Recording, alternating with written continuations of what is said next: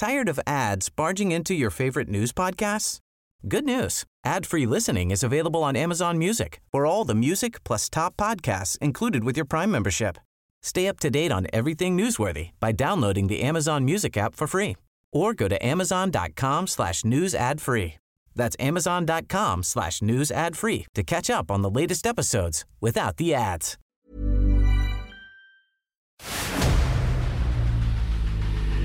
El dedo en la llaga. Había una vez un mundo en el que nadie creía. Un país de historias inexplicables. Una nación con personajes asombrosos. Santo Tomás tenía razón. Hay que ver para creer. El México increíble, las verdades que duelen, la voz de los que callan, el dedo en la llaga. Infórmate, diviértete, enójate y vuelve a empezar. El Heraldo Radio presenta El Dedo en la Llaga con Adriana Delgado. Sin ti no habría encontrado esta paz. Jamás que me da calma y acaricia mi alma, que no me falte jamás.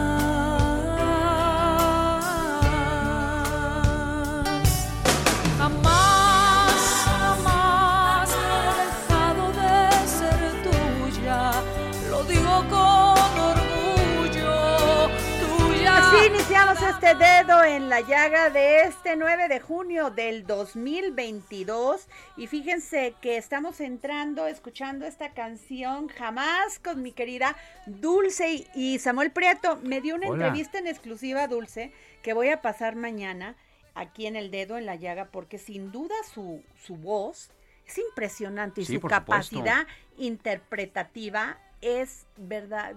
Pocas artistas las tienen, porque no solamente es cantar bonito, ¿eh? No, no, y tener una voz, sino salir al, al, al escenario y ella da todo. Así o es. sea, es una mujer que, que te llena un escenario. Sí, sin duda. Es y además es un ser humano impresionante. No, No, no, no, una mujer que se ha mantenido lejos del escándalo, Así es. que ha estado en un este esquema muy muy propio de ella y que bueno, pues me pareció maravilloso Claro. esta esta entrevista que nos dio.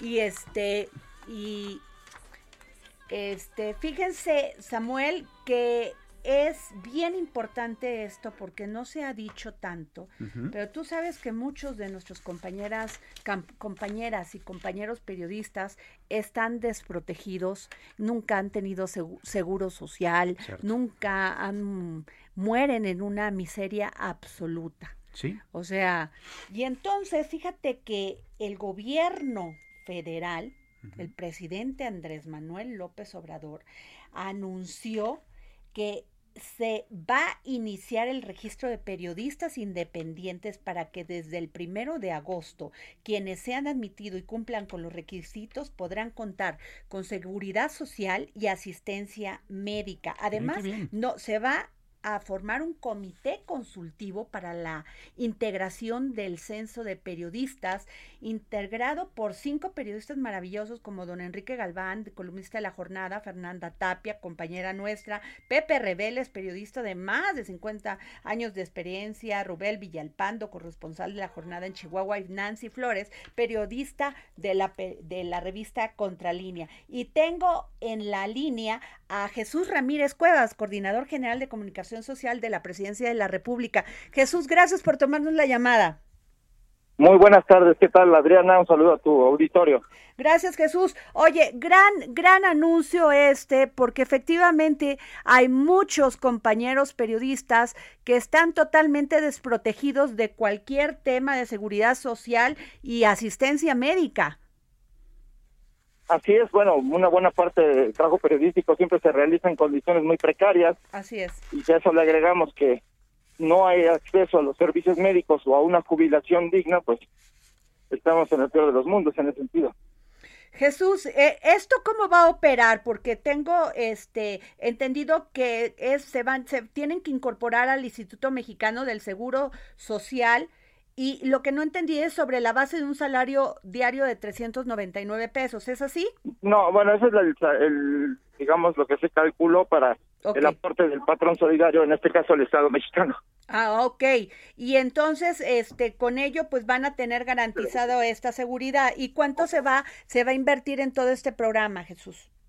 Bueno, eh, está hablando de que el 25% de los recursos que hoy se destinan a publicidad del gobierno se van a destinar a este a este fondo. Sí. Es algo así como 760 millones anuales. Pues una gran parte de lo que se daba en publicidad, ¿no, Luis? Este, Jesús. Sí, sí, este también veamos que pues una, una situación con los periodistas por cuenta propia que muchos vienen de medios Ajá. que ahora ya no tienen un empleo Así es. o que trabajan para medios pero en condiciones también de precariedad por honorarios, Ajá. con lo cual no les da posibilidades de tener acceso a la seguridad social. A entonces, nomás, este, eh, eh, Jesús, te quiero hacer esta pregunta. Todos aquellos que trabajan en un medio y que trabajan por honora- honorarios, ¿pueden inscribirse en esta, en este programa? Sí, siempre y cuando no tengan el registro en el IMSS, Ajá. aunque también esto pues vamos a analizarlo porque vamos viendo que también los medios tienen que poner su parte para mejorar las condiciones de, de trabajo de los periodistas, pero no es una condicionante y si tienen por, por honorarios su- sus ingresos, pues tienen todo el derecho de registrarse. Claro. Pues muy gran, es un gran programa, Jesús, qué bueno. Y Jesús, te quiero hacer una pregunta porque pusiste en tu Twitter que ya, ya se detuvo a los dos pre- este, probables responsables de los homicidios de las periodistas Sheila García y Yesenia Mollinedo en Cozoleacaque. Así es, el día de ayer eh, se procedió la detención de estas dos personas, existe el registro de la investigación, de las sábanas, de las comunicaciones que tuvieron, eh, cámaras de seguridad en, en Cozoleacaque, y pues se definió y se pudo comprobar pues su intervención en el asesinato. Y con esto pues ya es, es, es muy interesante porque y muy importante porque se suman ya 21 personas procesadas por asesinato de nueve periodistas, ¿no? y en lo que va del año ya prácticamente todos los eh, bueno los que se consideran eh, asesinatos vinculados a, a la labor periodística o que tienen un alto impacto de periodistas asesinados pues se ha estado investigando y se ha dado ya con los responsables en solo en un caso hacen falta eh, cumplir cumplir las órdenes de aprehensión pero bueno pues ya son 21 Claro. procesados, es Gran decir, que ya están dentro de, no solo detenidos, sino ya están en un proceso jurídico como res- presuntos responsables de esos asesinatos, lo cual pues es algo importante para poder acotar la impunidad, que es uno de los problemas que tenemos en este país, pues hay que investigar a fondo y sobre todo que los jueces juzguen a la gente de acuerdo pues a las leyes y no al influyentismo que luego sucede Así en los es. espacios de la administración de justicia. Y Jesús, ya, por último, sé que tu agenda está ocupada. Este, no sé si tuviste oportunidad de ver esta declaración que los partidos que, conform- que conforman la coalición Va por México han firmado un acuerdo para este mor- para declarar una moratoria constitucional para no aprobar ninguna iniciativa de reforma planteada por Morena y sus aliados. ¿Cómo ves? Bueno, pues este Qué mal. ahí que, que expliquen a los ciudadanos si lo que se espera es la parálisis parlamentaria. Si van a valorar las propuestas en función de, de su importancia eh, que tengan para la sociedad y a pesar de ello no les van a apoyar, pues hay que le expliquen a los ciudadanos. Y es otro tipo de razones, pues están todo el derecho, pues la libertad de los legisladores justo es analizar y juzgar y decidir en función de ello Así pero en bloque me parece una mala señal y una mala lectura de los resultados electorales. Así es. Pues muchas gracias, Jesús Ramírez Cuevas, coordinador general de comunicación social de la Presidencia de la República. Gracias por tomarnos la llamada.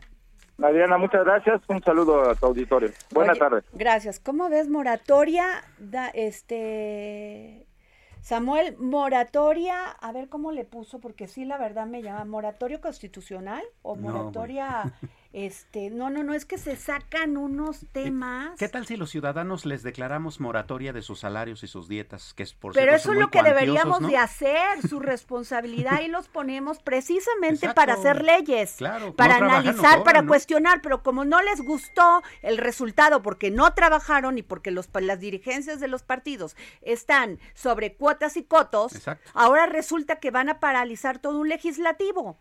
Pero, Dios mío, estamos en un retroceso Vaya, terrible. Qué absurdo. Entonces, qué, qué terrible esto. Y, y- y fíjate, este, querido Samuel, que tengo en la línea al doctor Raúl Carrancay Rivas, digo, un hombre muy respetado en el tema de la de lo constitucional, del derecho en este país, especialista, especialista en derecho constitucional, profesor emérito de la UNAM y premio de este univers- de la Universidad Nacional. Y eh, hoy leí su columna con mucha atención. Doctor, ¿cómo está? Buenas tardes. Mucho gusto en saludarla. Y me llamó la atención el título, Eliminar el pleito. Este dice, de tal manera que pleitamos, contendemos judicialmente con el objeto de pactar, conce- concertar o ajustar, pero los tiempos van cambiando y es el pleito procesal y con esto pues también todas estas estos abusos a la prisión preventiva oficiosa y todo esto cómo, cómo cuál cuál es su opinión doctor Mire, mi punto de vista es el siguiente. El derecho procesal, tanto el penal como el civil, eh, en un amplio esquema jurídico, está cambiando porque desde la edad de oro del derecho en Roma, perdón, en Grecia, con la filosofía del derecho, etcétera, se habló de la posibilidad y de, perdón, se habló de la importancia de que el derecho conciliara, buscara la equidad, o sea, evitara el conflicto. Transcurridos los años, pues vino el pleito judicial, vino el problema, Juan sostiene una cosa, Pedro la contraria, entonces vamos a ver cómo resolvemos este asunto. Pero el hecho es que la justicia, por ejemplo, me, explico mejor, Juan y Pedro están en conflicto. La justicia le da la razón a Juan y Pedro puede quedar inconforme y con una sensación de injusticia y probarlo con el tiempo. La prueba de esto, no sé si me explico, es el error judicial que se da con alguna frecuencia y que es lamentabilísimo. Entonces, la tendencia moderna es la tendencia que en estos momentos manejamos, por ejemplo, en mi universidad, es la de conciliar, la de atender, no, no, ¿cómo le diré? No, no, no darle la razón a una persona y negársela categóricamente a otra. Cada quien tiene su razón. Es- es la conclusión a la que se puede llegar en una meditación de filosofía del derecho. así es Pero oye, lo tiene que probar, pues que lo pruebe, que lo pruebe. Pero cuando decimos Juan tiene la razón y Pedro no, estamos seguramente siendo injustos, porque hay algo en Pedro que le asiste de verdad, de cierto, y eso no lo ha percibido el juez. Tampoco desaparecería la función del juez.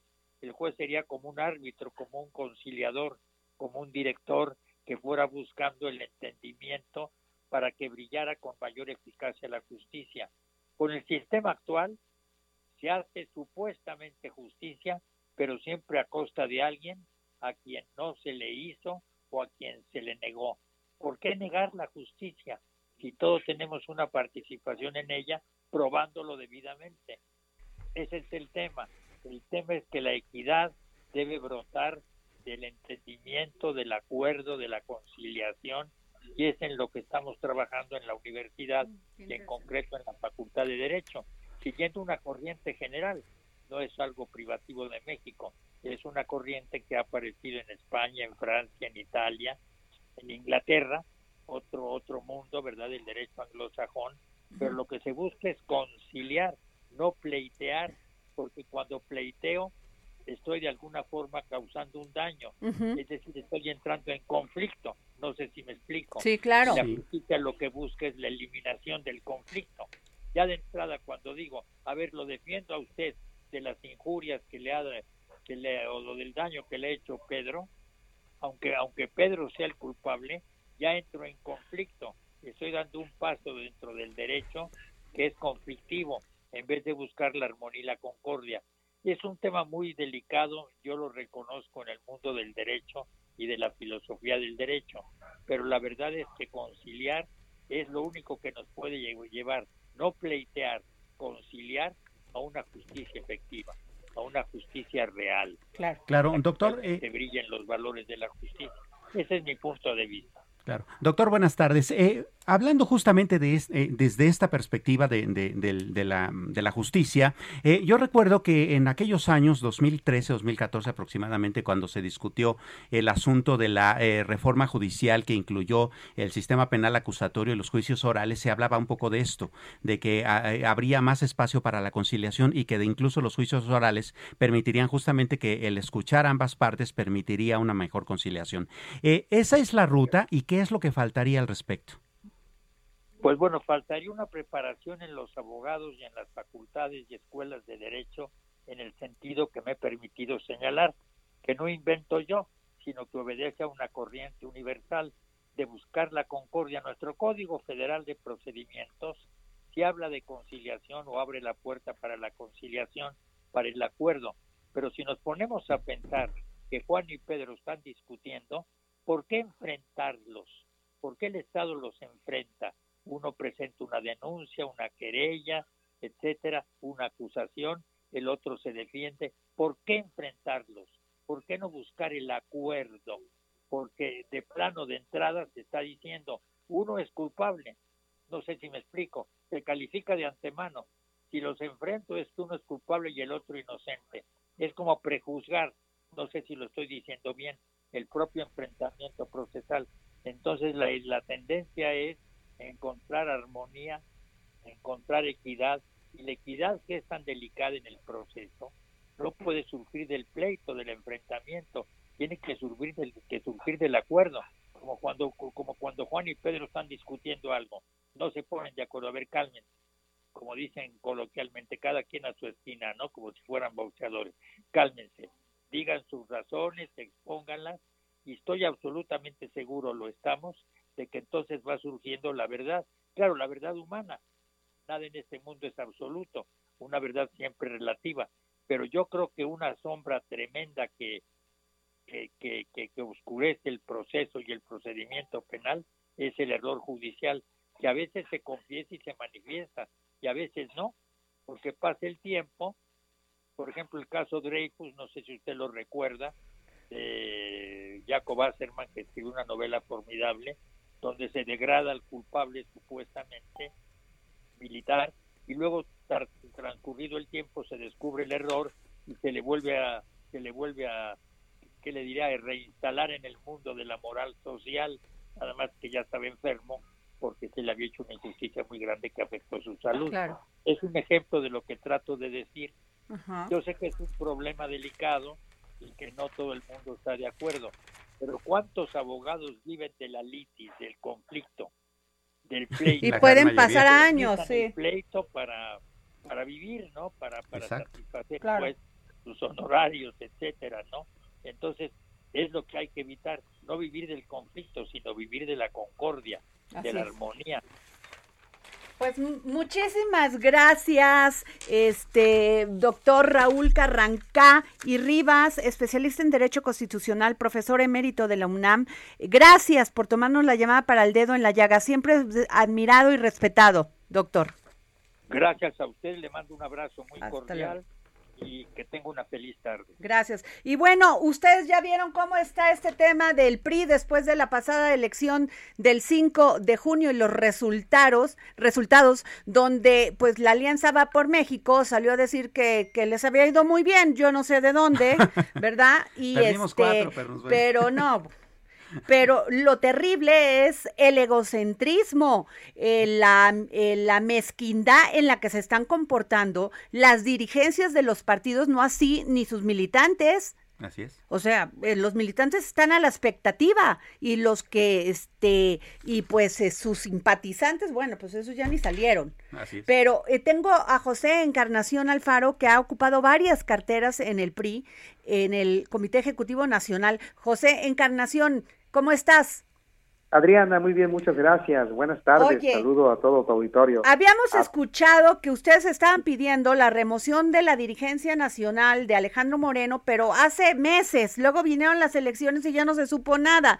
Luego pasa esto del 5 de junio y otra vez ustedes están solicitando esto y parece que se les están sumando más corrientes. ¿Es así? Así es, desde el 2018 lo que nosotros hemos planteado es la necesidad de refundar al partido.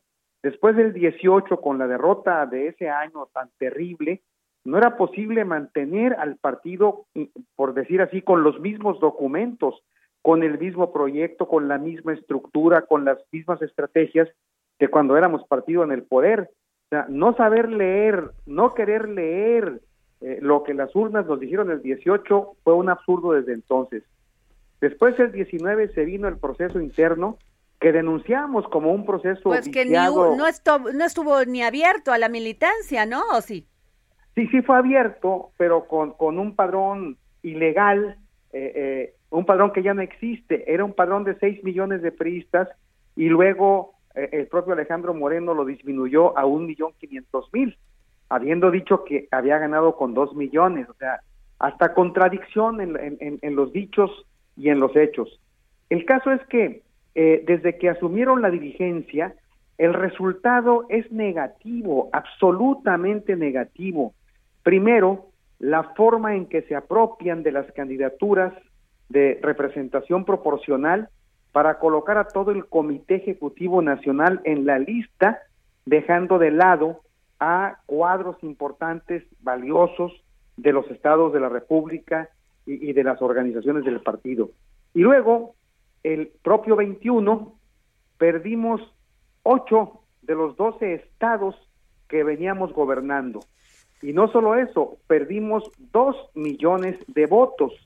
Y solo por, en razón de la alianza con PRD y PAN, se pudieron mantener algunas posiciones de representación proporcional en la Cámara de Diputados.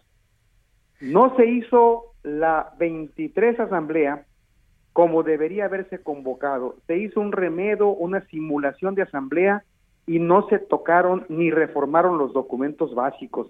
Es decir, No, y Alejandro sigue- Moreno ha dicho claramente que él quiere ser el candidato del PRI a la presidencia de la República. Ah, así es, bueno, O sea, así es. ¿bajo qué contexto un dirigente puede adueñarse y decir, yo quiero ser además el candidato del partido? Pero, pero además, Adriana, ¿con qué, con qué valor, eh, con, con qué calidad moral, si es el peor dirigente que hemos tenido en la historia del partido, de 20 estados en los que competimos por la gobernatura, solo se ganó una, Durango, 19 no ganamos, pero además perdimos 10 estados que gobernábamos. El resultado no es bueno, pero Pero ¿qué pasa, José Encarnación? Porque porque los escuchamos a, a ti, escuchamos a Fernando Lerdo de Tejada, a José Ramón Martel. ¿Dónde están los jóvenes de estos cuadros que tenía el PRI? ¿Dónde están todas estas agrupaciones? ¿Dónde están? Porque tal parece que le han dejado cedido el PRI, el Comité Ejecutivo Nacional, a Alejandro Moreno. Y lo digo por esto, como ciudadana, al igual que al PAN, al igual que al PRD, nosotros les pagamos a estos partidos, los Claro, son en- ciudadanos. Son, entidades de interés público que se sostienen con los impuestos de las y los ciudadanos. Por supuesto que es de interés de todos, pero además una reflexión con respecto a esta dirigencia. Como bien has dicho, el presidente del Comité Nacional ha estado más enfrascado en la posibilidad de construir la, eh, la candidatura presidencial del PRI y de la coalición en lugar de estar trabajando en los seis estados donde teníamos competencia electoral. La secretaria general, eh, con el respeto que se merece, pero ella aceptó ser candidata registrada por el Partido Acción Nacional, siendo secretaria general del partido, y no tuvo el decoro de separarse del cargo de secretaria general. Es decir, no le interesó lo que pudiese hacer ese órgano de partido. Eso es lo que me llama porque se llenan la boca diciendo que el presidente Andrés Manuel López Obrador viola todos los días la democracia, viola este con este y además, fíjate nada más, José Encarnación, sí quiero que me lo conteste rápido, tenemos 30 segundos. ¿Qué es esto de, de declarar moratoria constitucional que no van a aprobar ni van a revisar nada que les envíe el ejecutivo a los legisladores del PRI? Pues me parece que es una terrible irresponsabilidad, porque calificar de antemano que todo lo que mande López Obrador va contra el país es un grave error. Yo creo que se tiene que respetar lo que es la función del legislativo y estar atentos a las reformas que convengan al país, vengan de donde vengan. Gracias, José Encarnación. Gracias por tomarnos como siempre la llamada. A Adriana Delgado en su cuenta de Twitter, arroba Adri Delgado Ruiz. Además, te invitamos a enviar tus opiniones y comentarios en texto o por mensaje de audio a través de WhatsApp al 55 2544 33. Tired of ads barging into your favorite news podcasts? Good news. Ad-free listening is available on Amazon Music. For all the music plus top podcasts included with your Prime membership. Stay up to date on everything newsworthy by downloading the Amazon Music app for free or go to amazon.com slash news ad free. That's amazon.com slash news ad free to catch up on the latest episodes without the ads. 34. Y si quieres escuchar El Dedo en la Llaga de El Heraldo Radio, en cualquier momento y donde quiera que te encuentres, descarga el podcast disponible en Spotify y iTunes.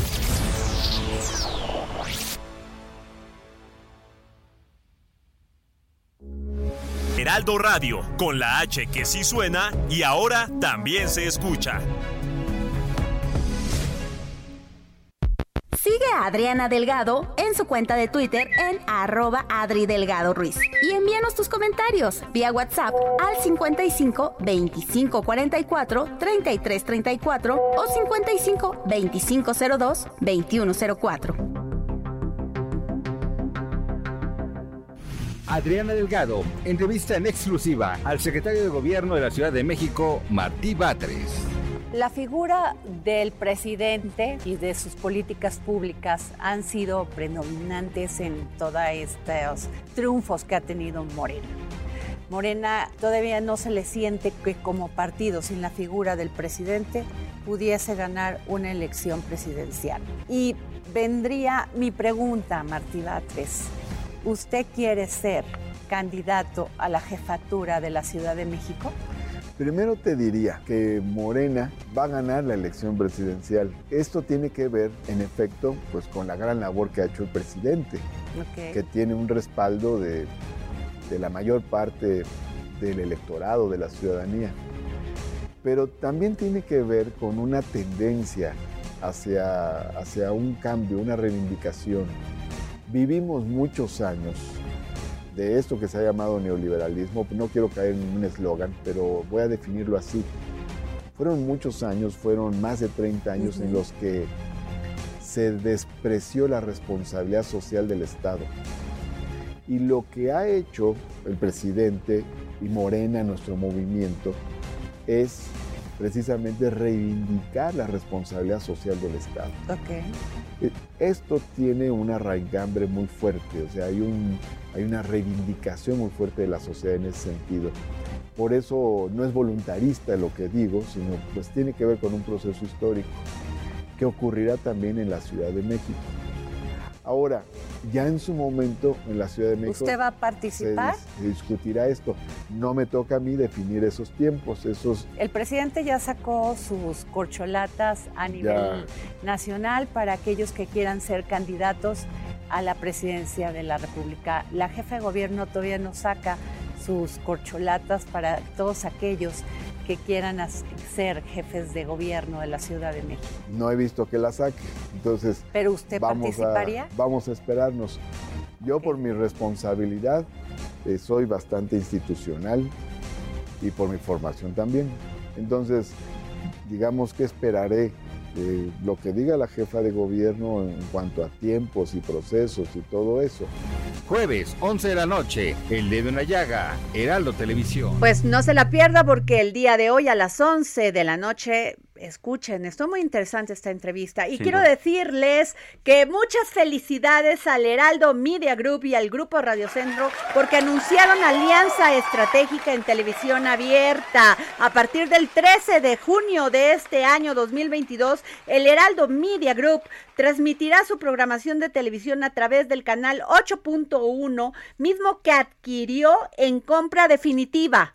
Grupo Radio Centro transmitirá su programación de entretenimiento en el canal 8.2 de TV Abierta. Esta alianza es parte de las estrategias que estamos implementando para cumplir con nuestros compromisos y ofrecer a las audiencias una variedad de contenidos que permitan tener más televidentes y así ser más atractivos para los anunciantes, señaló Jacinto Marina, CEO de Radio Centro. Al respecto, nuestro jefe Franco Carreño, director general del Heraldo Media Group, resaltó que el compromiso del grupo es ofrecer contenidos de calidad para las audiencias que sigue las transmisiones en televisión abierta, por lo que esta adquisición es parte de las inversiones que desarrollan para convertirse en uno de los principales medios, principales medios de comunicación del país, donde son líderes en el segmento digital y radiofónico. La alianza estratégica estará sujeta a la autorización del Instituto Federal de Telecomunicaciones, pero pues bravo. en hora buena, la verdad, gracias al Heraldo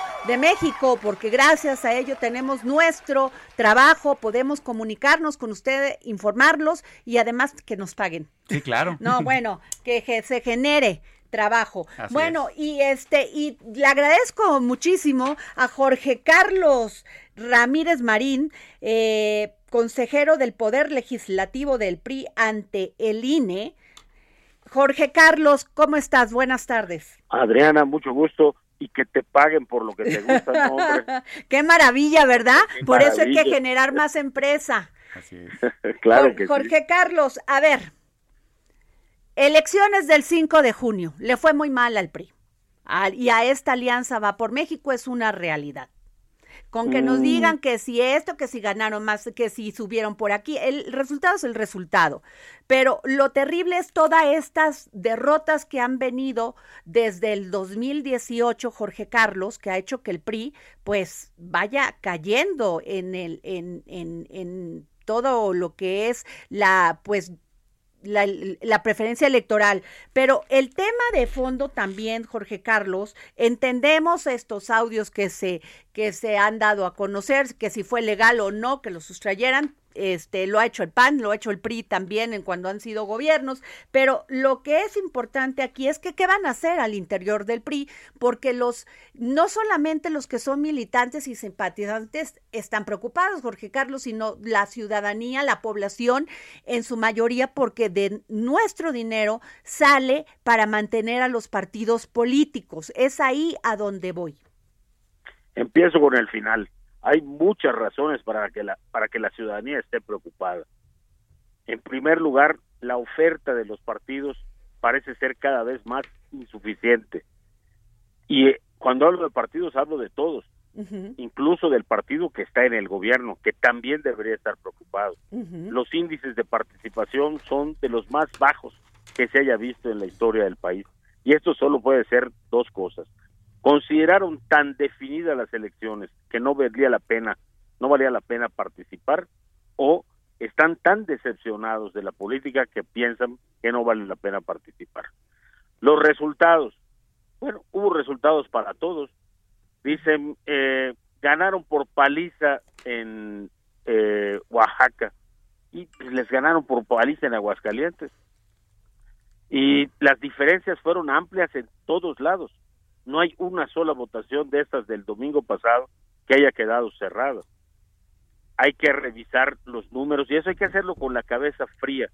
No es eh, el día siguiente cuando hay que salir a decir que pasó esto, pasó esto, esto y por esto, sino hay que revisarlo con toda puntualidad, con toda sinceridad y con toda con todo afán de llegar a conclusiones, no simplemente sacarte Ahora, tú eres un legislador y has sido un político muy importante en el PRI, lo eres pero tú has llamado a la reflexión, pero tal parece que la dirigencia del PRI no está en la misma en la misma sintonía. O sea, ellos no piensan que es que algo pasó mal, incluso tú que eres legislador, Jorge Carlos, este, me llamó la atención porque el PRI en voz de Alito Moreno, Alejandro Moreno, dijo que eh, eh, esta alianza va por México, han firmado la moratoria constitucional para no aprobar ninguna iniciativa de reforma planteada por Moreno y sus aliados. Pero ¿qué tiene que ver el partido con la, el trabajo de los legisladores? Yo creo que el partido hizo esta, tomó esta decisión consciente en el lado de diputados y todavía haciendo un espacio para el lado de senadores. Yo coincido con tu criterio y he tenido la oportunidad de manifestárselo al presidente del partido. Eh, si eres electo, tú no puedes decirle a tu ciudadanía, oigan, fíjense que nos vamos a esperar un año, porque hasta que no cambie de actitud la oposición, cualquiera que sea, no vamos a resolver las cosas que a ustedes les interesan. En el Senado particularmente, urge resolver el tema, el tema de marihuana. En el Senado particularmente, no podemos dejar pasar el tema de Guardia Nacional. Entonces, por mucho que por mucho que estamos absolutamente de acuerdo en que el partido tiene que tomar una decisión y tener una postura, también tenemos que participar de esas decisiones y yo sé que esta es la intención del presidente del PRI, lo sé porque además me lo ha dicho, y entonces esta declaración de hoy tiene sus matices. Es una para los diputados y es otra para senadores. Son diferentes momentos y diferentes tiempos. Pero no quiero dejar de, precisarte lo que he pensado con respecto al día de las elecciones. La oposición ganó dos. El gobierno, o el partido que está en el gobierno, ganó cuatro.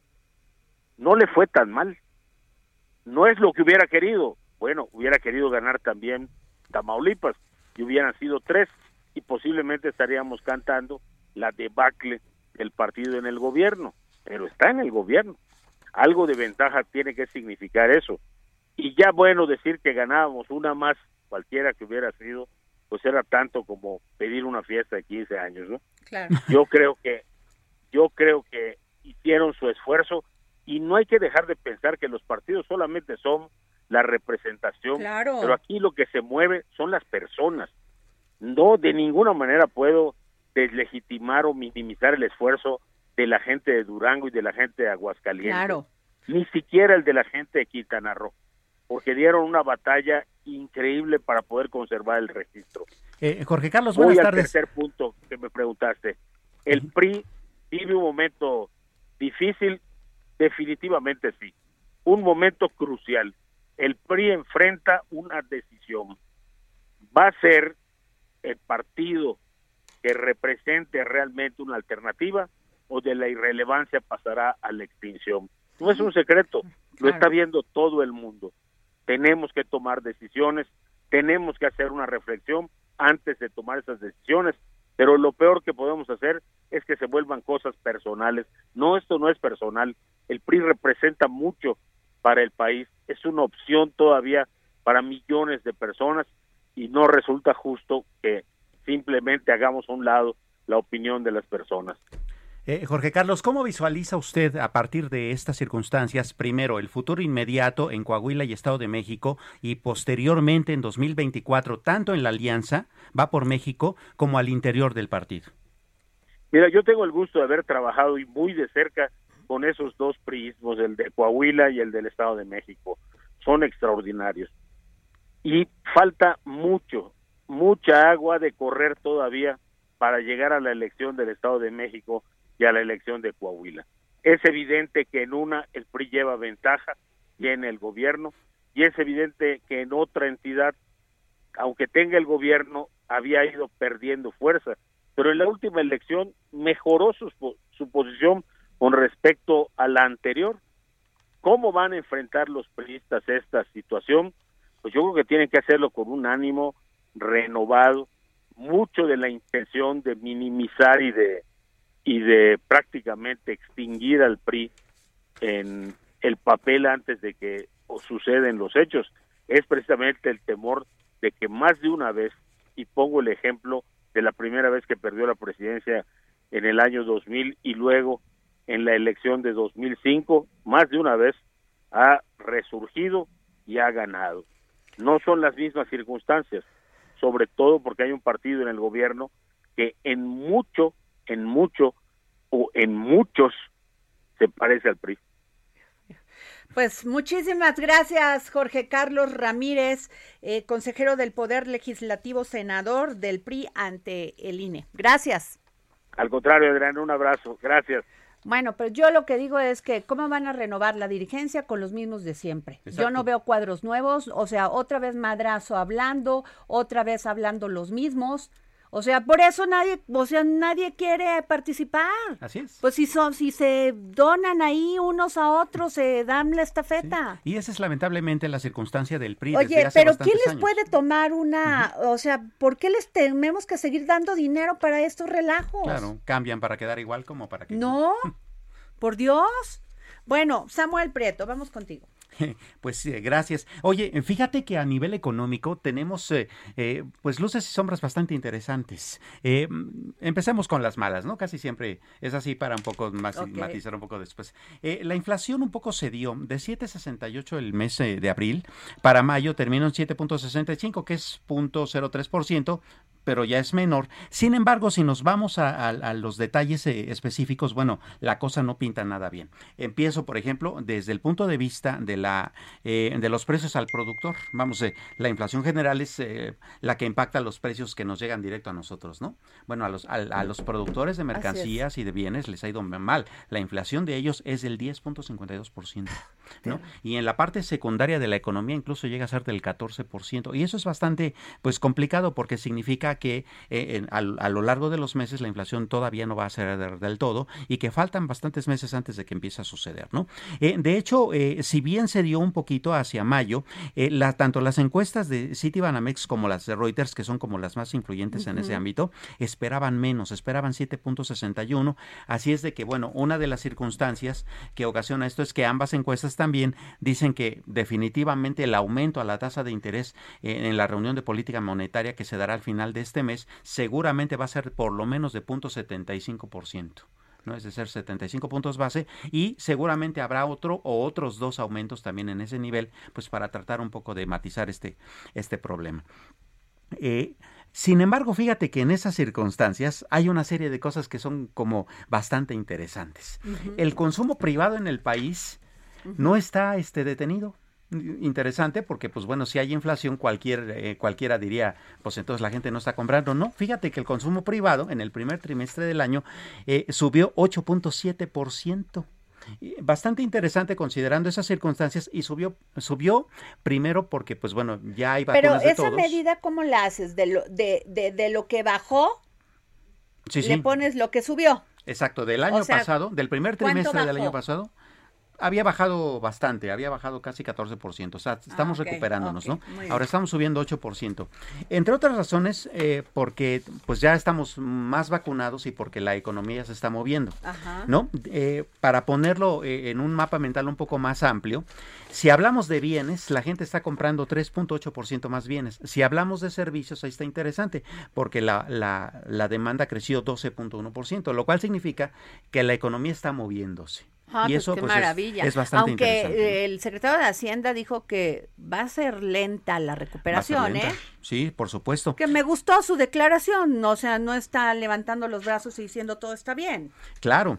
Y de hecho, fíjate que hablando justamente de lo que decía el secretario de Hacienda, él decía que una de las estrategias bien importantes para México es subirse a esta nueva corriente internacional que se llama nearshoring, ¿no? ¿Qué es el nearshoring? Bueno, todos sabemos lo que es offshore. Offshore es cuando tú mandas a hacer una mercancía tuya que para que salga más barata a otro país, ¿no? Lo que hacen con China, las manufacturas y eso. Bueno, nearshoring es al revés, es acercar esas manufacturas, ¿no?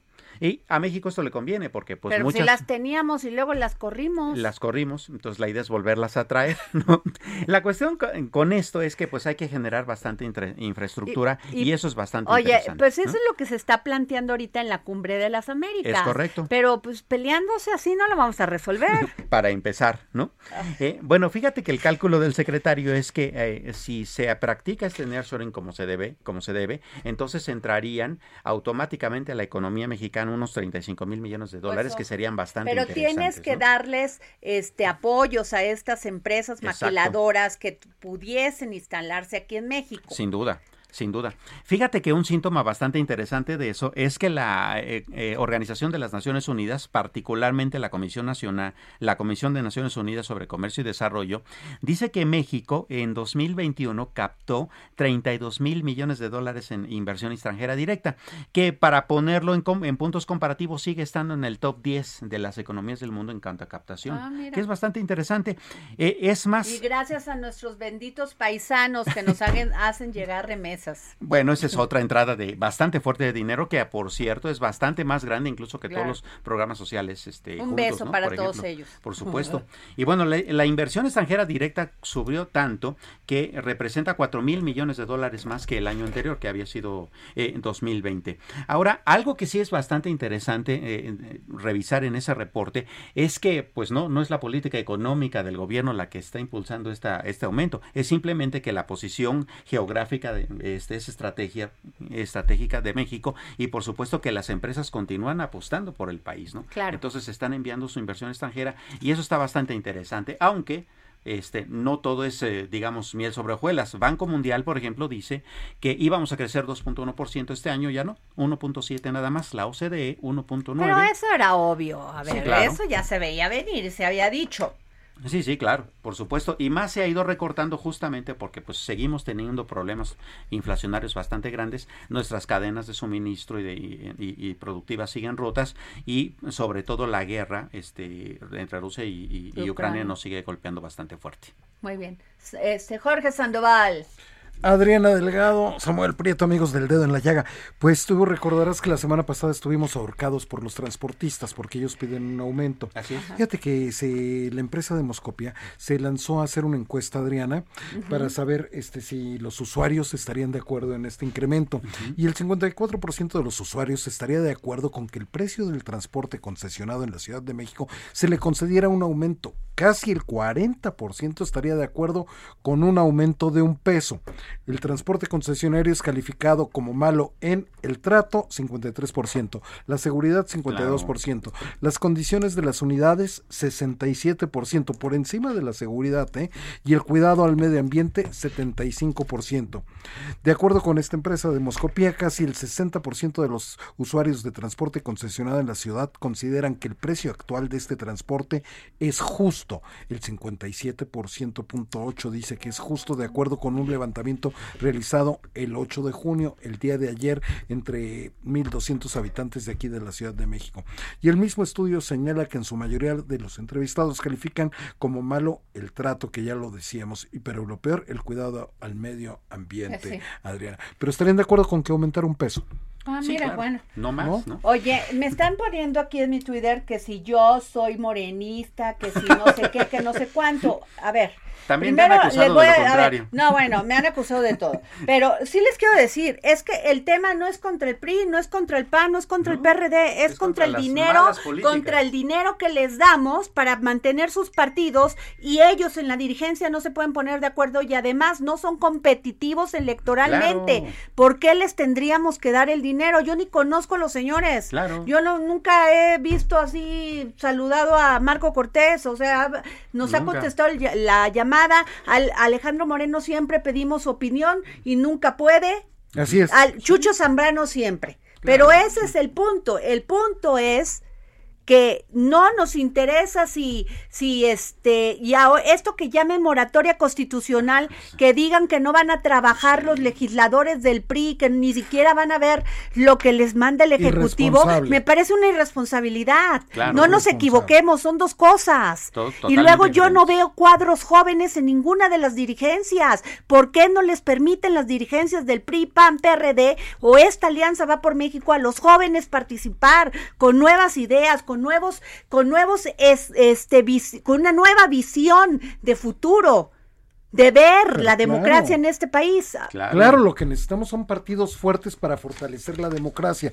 Si tenemos partidos débiles, entonces la democracia sufre y entonces es cuando uno... Y más cuando... A ver, ¿o tú cómo lo ves, Samuel? claro. Bueno, yo remitiría a la persona que dio esta opinión en Twitter a tu columna de este martes, que justamente habla ¿Cuánto de cuestan cuánto los cuesta partidos? cada partido. ¿Cuánto ¿no? nos cuesta a los Más de mexicanos cada año? Y eso sin contar el dinero que les dan por las campañas. 5.700 millones de pesos A ver, este año. ahí ese es el punto. Ahora, les dan una lana por participar como candidatos y ni siquiera son competitivos. Claro, Entonces, ¿en qué se llevaron el dinero? pues sí. Así es, así es, es, es merma. ¿Y, Si quién le- pues, ¿Y quién les pide las cuentas? El consejo político de sus partidos. Y, en- y ellos hacen y mueven sus fichas para quedar los mismos. Mira, con esos resultados, si fuera iniciativa privada estarían despedidos. Claro, Ah, sí, sí, claro, por que eso lo ha dicho Ricardo. Salinas, o sea, la verdad, estarían despedidos. Sí. Fíjate que hablando justamente de Ricardo Salinas, en su canal de Telegram este domingo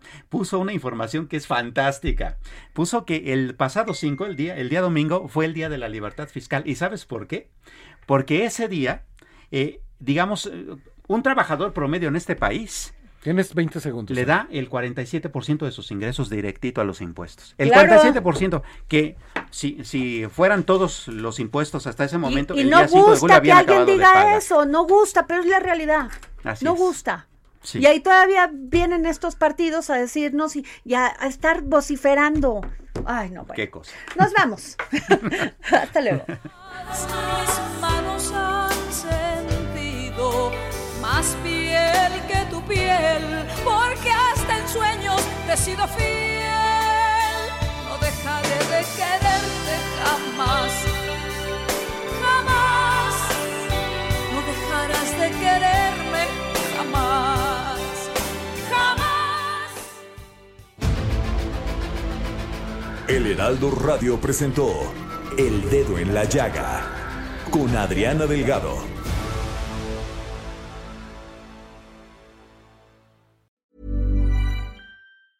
Tired of ads barging into your favorite news podcasts?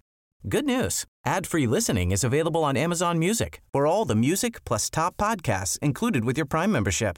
Stay up to date on everything newsworthy by downloading the Amazon Music app for free or go to amazon.com slash news ad free. That's amazon.com slash news ad free to catch up on the latest episodes without the ads.